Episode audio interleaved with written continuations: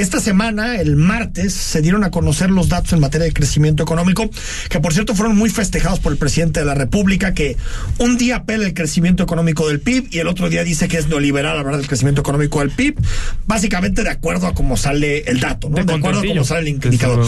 Y salió en el, en el mes de agosto, en el interanual, un crecimiento de 2.9%, aunque si lo comparas con julio es un crecimiento mucho, mucho más, es marginal prácticamente el crecimiento de julio a agosto.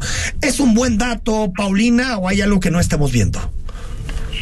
Bueno, creo que de entrada hay que entender justo esto que mencionas del tema interanual. En efecto, es una comparación donde se está eh, pues haciendo la alusión del mes de agosto de este año con el mes de agosto del año pasado. Entrada, la base de comparación pues es baja, entonces es como si yo te digo que eh, pues el año pasado tenía 5 y eh, si lo comparo y ahora tengo 10, pues evidentemente el, 10 contra el 5 se duplicó, pues a, eso me refiero. ¿Qué es lo que nos pasaba, perdón, Paulina, de 2020 a 2021, ¿no? Que fue un año muy malo 2020. Exacto, entonces eh, el parámetro de base, digamos, pues es bajo y eso favorece.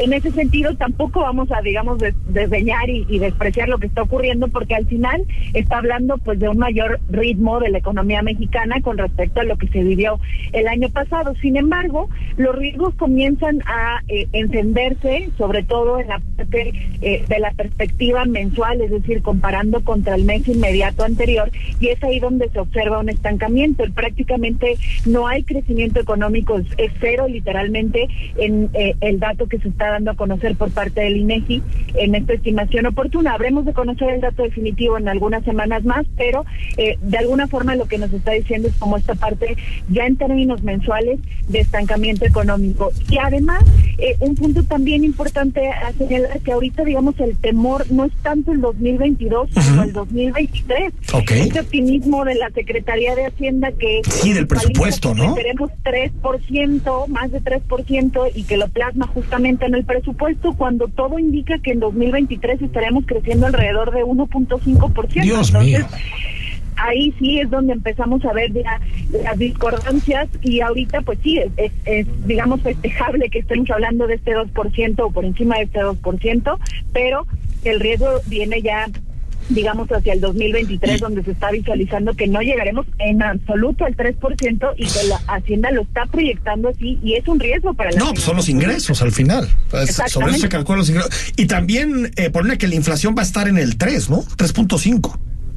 Sí, la verdad es que los parámetros... Disneylandia, básicamente, ¿no? Económicos, haz de cuenta, literalmente, yo no sé si estaba muy feliz el secretario de Hacienda y todo su equipo y de ahí plasmaron mucho optimismo, pero pues la, verdad es que dista mucho de lo que instituciones locales como el propio Banco de México e internacionales visualizan de inflación y de crecimiento para nuestro país. Y fíjate que pues vamos a terminar eh, López Obrador se quejaba mucho del 2% del periodo neoliberal, ¿no?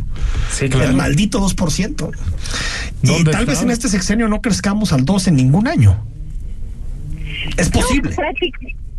prácticamente podríamos tener este 2022 sí con un 2% poquito. Pero rasgando, ¿no? Probablemente. Sí. Pero, pero además, pues literalmente derivado de un rebote. Sí, sí, sí, de un menos 8.5.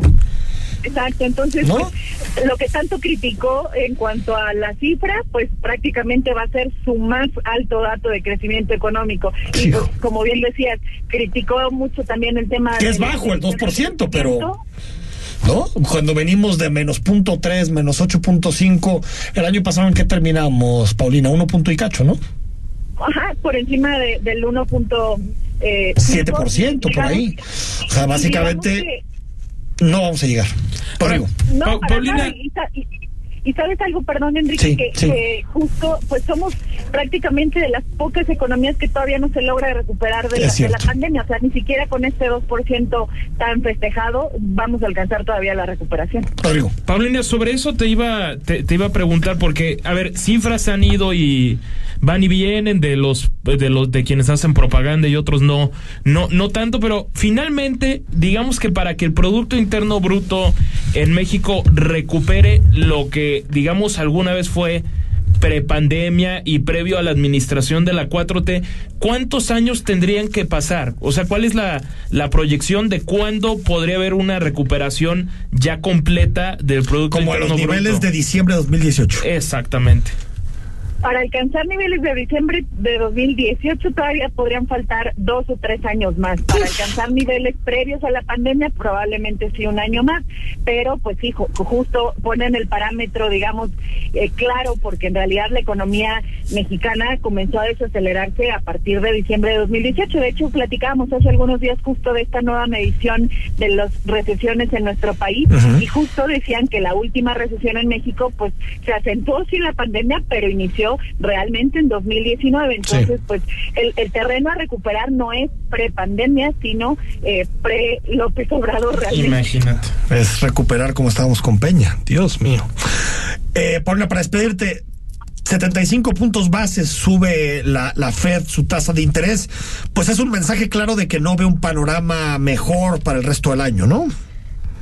Sí, definitivo. Y es que a pesar de que ellos han tenido descensos en sus datos de inflación recientes, aún así visualizan una presión fuerte eh, todavía que difícil, difícil de controlar en materia de inflación y pues toman esta decisión que nuevamente pues eh, tiene precedente, digamos, reciente para la Reserva Federal y pues obligará seguramente a que la próxima semana Banco de México haga lo propio, así que seguramente estaremos platicando de ello la próxima semana cuando Banxico tome una decisión. Y tú lo ves ahí, ¿no? la misma decisión Sí, yo en 75 puntos base, más o menos. Exactamente.